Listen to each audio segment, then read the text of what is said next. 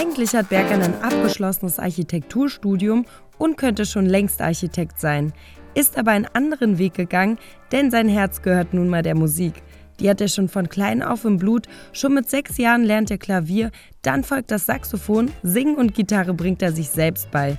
Berkan ist eine kleine One-Man-Show, denn die meisten Instrumente spielt er selbst ein und er produziert auch alles selbst.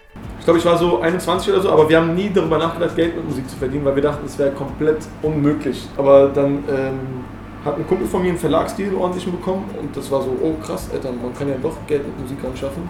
Und da sind zwei Leute in meinem Umfeld plötzlich verstorben, so, äh, und da war auch gleichzeitig dieses, Alter, wenn, da war ein Junge zum Beispiel, der ist 18, er ist gestorben, nachfolgend von einer OP, so. Also nicht mal wegen irgendeiner Streiterei oder Unfall oder so, dann wurde operiert und ist gestorben danach. Und dann war auch so, Dicker, wenn ich erst war 18 und ist gestorben, ich bin jetzt 21. Wenn ich morgen sterbe, war ich einfach nur mein ganzes Leben lang in der Schule und habe eigentlich gar nichts so gemacht, worauf ich Bock habe. Durch diese einschneidenden Ereignisse entscheidet sich Berkan zwar sein Studium abzuschließen, aber nur um danach vollkommen seiner Leidenschaft der Musik nachzukommen. Nach zwei veröffentlichten EPs und einem Album ist letztes Jahr seine zweite Platte Ein Zimmervilla rausgekommen. Die hat er vollkommen allein produziert, ganz ohne Features. Auch die meisten Instrumente hat er selbst eingespielt. Berkans Musikinteresse hat einen ganz bestimmten Hintergrund, zu dem auch ein Rhythm- und Blues-Musiker gehört. Aber dieses Interesse für die Musik ist eigentlich alles aus Hip-Hop gekommen.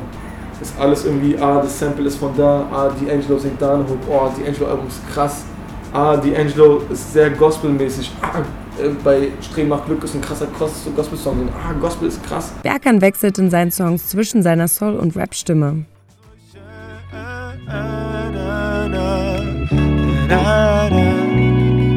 Doch ich wohne in einem Haus voller Junkies, wo man nicht weiß, was um morgen im Gang liegt. Und ich komme aus einer Stadt voller Gauner, wo man lernt, dass man niemanden trauen kann. er singt von Themen, die ihn beschäftigen.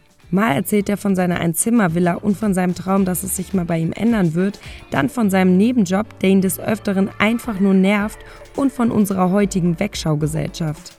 Wir haben schon eine starke Wegguckkultur auf jeden Fall. Ich schließe mich da auch selber kein bisschen aus. So. Vielleicht denke ich schon mal ein bisschen drüber nach, vielleicht ist das der erste Schritt und, wenn, und dann macht man Ehrenamt nach der, wenn man in Rente ist, wie alle. Die Rente ist bei Berkan ja nur noch ein paar Jährchen hin.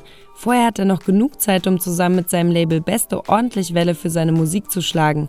Beste ist übrigens von seinen Freunden Hansi, den er seit dem Kindergarten kennt, und Filatov ins Leben gerufen worden. Also Beste ist nicht was, wo ich irgendwie von außen dazugestoßen bin oder so, sondern sind meine Kumpels gewesen oder so.